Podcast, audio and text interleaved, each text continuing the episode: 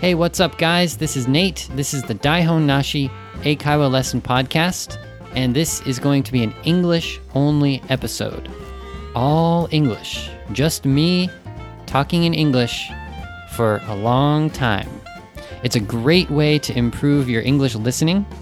So, if you want to improve and get better and learn some new words and phrases and learn about culture, mostly American culture, because I'm American, keep listening to this episode. Quickly, for announcements, follow me and Sota on Instagram. Yeah, recently I posted an Insta video. Wait, what's it called? No, it's called Insta TV, uh, like video. So on Instagram TV, if you click Instagram TV and then you click the people you're following, you can see their Insta TV channels. And if you follow me on Instagram, you can watch an Insta TV all English video that I made about what did you do and what did I do during New Year's. So go to Instagram, follow me. If you don't have Instagram, what are you doing? You need Instagram. Well, I know some people don't like Instagram. Wait, do some people not like Instagram? I think everyone likes Instagram. Anyways, if you just use Twitter or Facebook, that's fine. But if you want to use Instagram, or if you already use Instagram, check out my Insta TV video. Also, Sota is posting basically every day, and I know he's working really hard to interact with you guys. So, yeah, go follow Sota, Eigo no Sota, on Instagram too. We're waiting to hear your comments and answering some questions if we ask on Insta stories. So that's a great place to interact with us and to get to know us much better. So I'll see you guys there on Instagram when you follow me, or if you're already following me, keep it up. Keep commenting, keep liking. Let's keep it up for 2019 on Instagram. And for now, let's start this all English episode.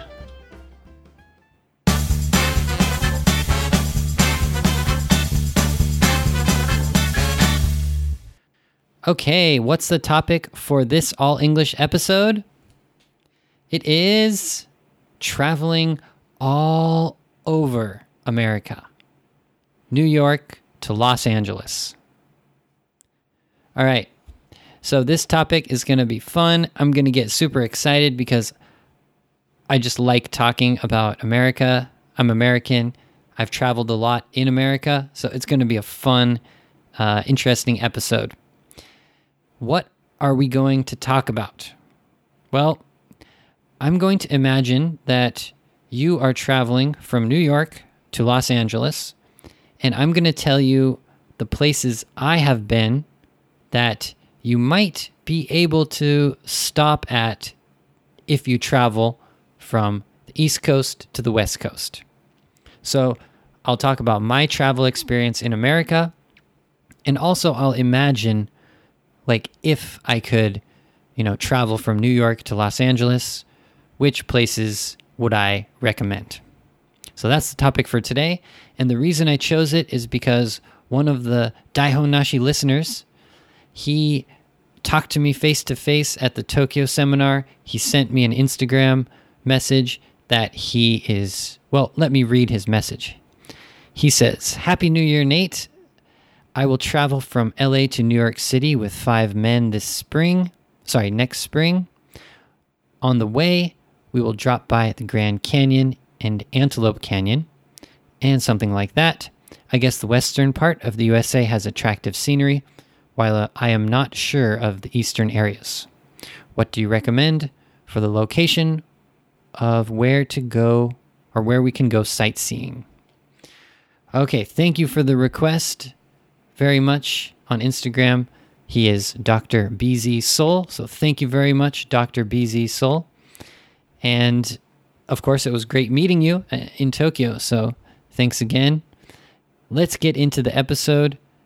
And yeah, let's start at New York and go all the way to Los Angeles. Let's do it. Okay, so we're starting off in New York. What are we doing in New York, first of all? Well, Nate, what should I do in New York? I don't know. Sorry. I actually don't know. Nate, you have to give me advice. You're an American person. You're an English teacher. Come on, give me advice. Well, actually, no one. I'm just imagining this situation. No one says that like like that to me. Usually, people who go to New York, they already know what they're gonna do. So, I'm sure you already know your plan in New York. For me, I only know New York from movies, TV shows, and truthfully, I learned about New York from my students, my Japanese English students who went to New York and told me about their trip. So, to tell the truth, if you went to New York, you probably know about New York better than me. Or you might know about New York better than me just from a TV show or something. Anyways, let me start the trip by saying New York, it's the East Coast.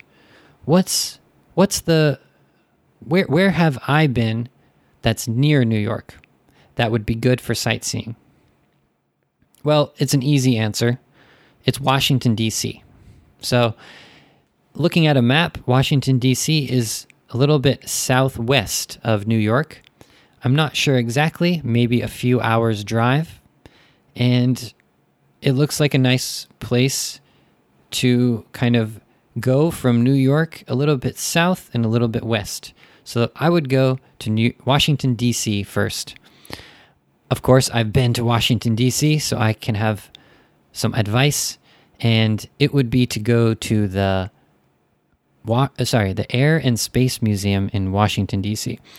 The Air and Space Museum it shows some old airplanes and like space ships and I'm really interested in that because when I was a child, I read a book and I wrote a report about the Wright brothers.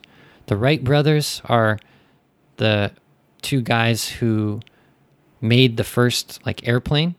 It was kind of like a glider where they were running on the sand dunes and they jumped off and they flew for like a short time.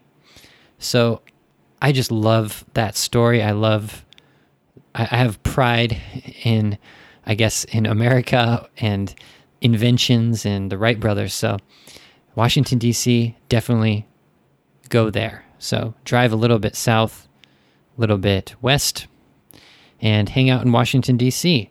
If you're with a group of friends, why don't you either split up and go to different museums, or you can all agree to go to one museum. There are a bunch of museums, many different museums in Washington, D.C., so it might be difficult to choose. So, yeah, I'd spend the day going to a museum and also, you know, check out the White House. So, you can probably spend a few days in Washington, D.C., but, you know, it depends on how long you have. From Washington, D.C., in my mind, there are kind of like two routes you can take. Route is R O U T E. A route is like the path or the the road that you take to go somewhere. I would say there's either a southwest route or a kind of northwest route to go across America. In my in my for my advice, in the southwest route, you could go through either Nashville or Atlanta. And for the northwest route, I guess I would go through Chicago. I've been to Chicago, so that's why I recommend it. The pizza, it's called deep dish pizza. It means it has a really it's really thick. T H I C K thick. It's not like thin pizza, it's really really thick, maybe a, a few inches thick an inch is like uh, a few centimeters. So I don't know, like four or five centimeters tall pizza filled with cheese, lots of pepperoni. It means like um, like sausage or what's it called, salami. And yeah, so Chicago, get the good food, and if it's the spring, I think I think um, in our example, uh, he's going next spring, if that's right. I already forgot. No, no, no, no. Western. Um, next spring. Yes. Okay. So in the spring, there might be a baseball game. So there's a famous baseball stadium called Wrigley Field. It's the place where the Cubs play. That would be a great sightseeing thing to do. Get a real, you know, baseball hot dog, watch the baseball game in the traditional, you know, stadium. That would be amazing. Okay, if you go on the southwest route through Nashville or Atlanta, I've never been there. Um, I know Atlanta is famous for the place where Coca Cola started. So you can go to the Coca Cola factory, I think. Nashville is famous for live music and drinking alcohol, I guess. So, like bourbon and whiskey. So, you could have a good time going to some live shows and drinking some alcohol. So, I've never been through that southwest route before. I've been to Orlando, Florida, which is a little bit more south, but that's a whole nother trip. Orlando has Disney World, which you need to go there for like three or four days at least. So I don't think that's the good place to go for a road trip from New York to Los Angeles unless you have a long time. If you have if you can spend 4 days in Orlando, Florida, you can drive more south and go there. But then you'll go to Disney World, Disney um, Zoo, Disney Water Park. There's so many things to do um, down there. But if you don't do that, the next spot I would hit is New Orleans. Oh, so if you're going on the southwest route, you go southwest down to New Orleans. I've been there. That's why I recommend it. And I think it's just famous for what is it famous for? Hmm. to tell the truth, I think it, there's just a lot of history, and this is the most famous place in the South. Um, I guess for a California person like me, um, th- there's a thing called Mardi Gras, which is like this festival. And oh, the big thing is that New Orleans has kind of music and has soul, so it has a lot of soul food and seafood as well because it's near the ocean. There's just a lot of different things to do in New Orleans. I'm pretty sure it's a big city. So, yeah, you can listen to some live music, eat some, uh, I think they're called crawdads or like, they're like these little small crab things. You eat like 50 of them you break them and you open them up.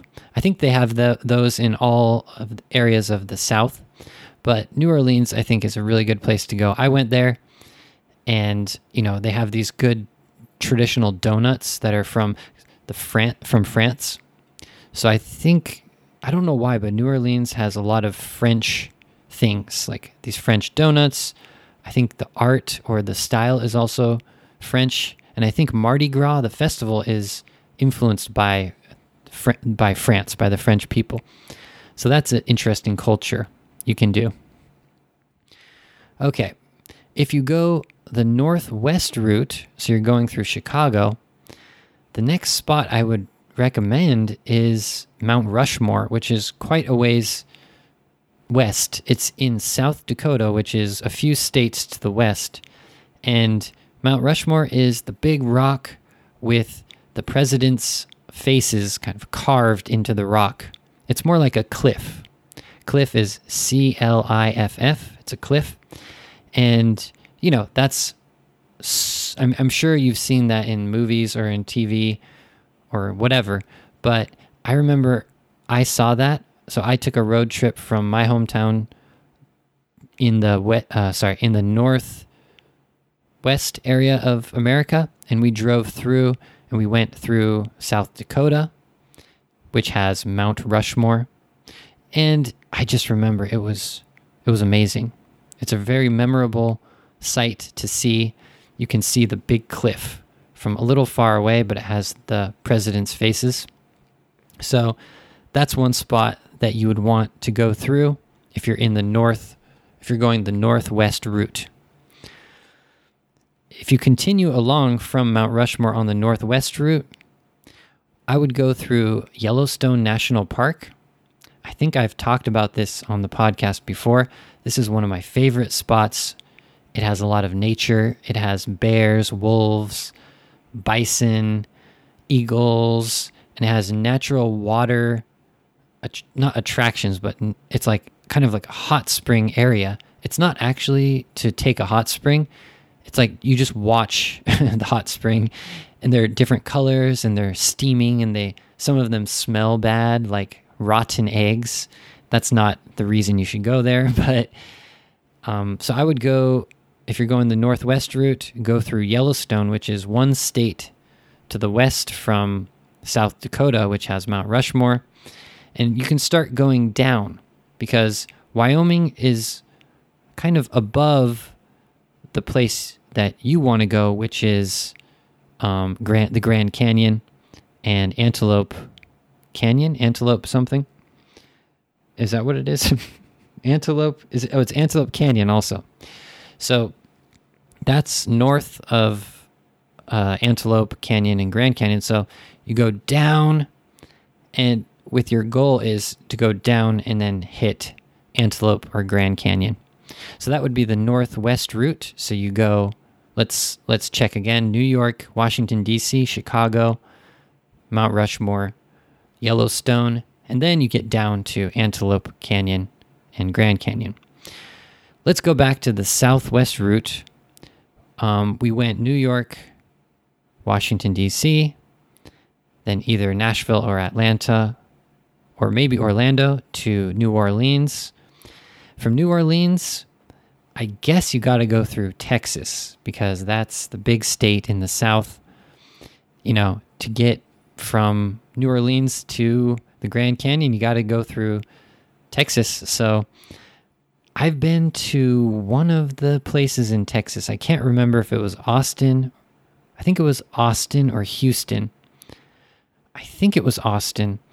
The I went there just for one or two days and as for sightseeing or recommendations, you know, all I remember is just eating steak. That's it. Oh no, I remember seeing bats. So it might be Austin. You're going to have to check on, you know, TripAdvisor or on the internet. But what I remember is eating a huge steak, and I ordered the steak medium rare, and it was like really rare. So in Texas, if you order rare, or sorry, if you order medium rare, it's rare. If you order medium, it's medium rare. So it's like one level raw or raw or raw So R A W is raw. It's like not cooked. So it's one level less cooked in Texas. That's what I heard. So I went to I think Austin, um, and I ate a big steak, and it was a little bit rare. And I remember seeing bats as well. B A T S. They're bats. They're the you know Batman. They're the animal that looks kind of like a bird, but they come out at night.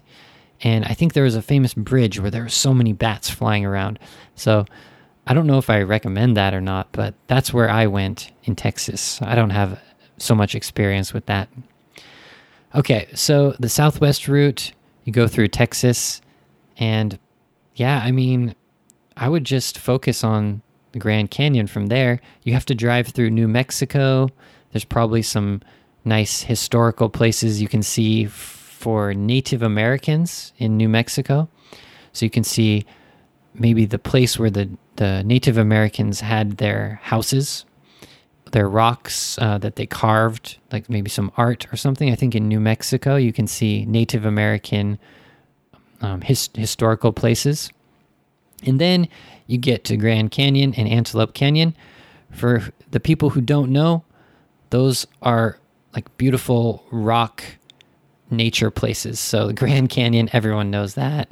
And Antelope Canyon, it's like the Grand Canyon, but I guess it's really smaller and much more smooth. And you look up and you can see kind of this like path in the rock, almost like a little like river of rock. And it's a very beautiful color. I've never been there, so I'm kind of jealous. if you can go there. But, you know, maybe in the future I can go. I went to the Grand Canyon and I can't remember it because I was really sick. Yeah, it's kind of a funny story. My family went there, and at that time, I had the flu, I think. I was like really sick. And so I think we drove there, and I might have stayed in the hotel, and I didn't even see the Grand Canyon, or I, I was really sick, so I didn't care if I saw it. We definitely didn't go hiking. We didn't spend a lot of time there, so I can't really remember it. Okay, so it doesn't matter if you went the northwest route or the south, the southwest route. Now you are in the Grand Canyon. From there, it's really simple. Two places to go: Las Vegas and Los Angeles. That's it. From the Grand Canyon, Las Vegas, I think it's only a, uh, a little drive away. Las Vegas, I love it.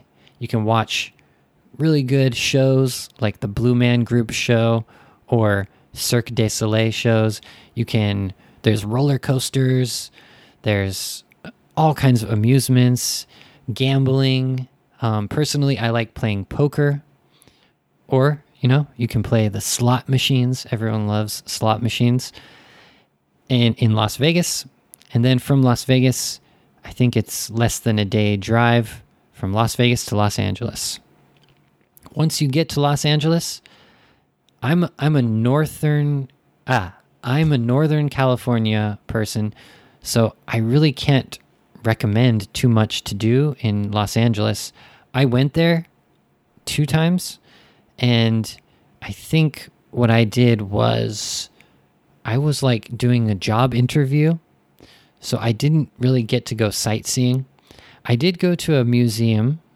Uh, it was a kind of it's called the La Brea Tar Pits Museum. So a tar pit is mm, it's kind of like uh it's where the dinosaurs went the dinosaurs okay, basically it's a dinosaur museum.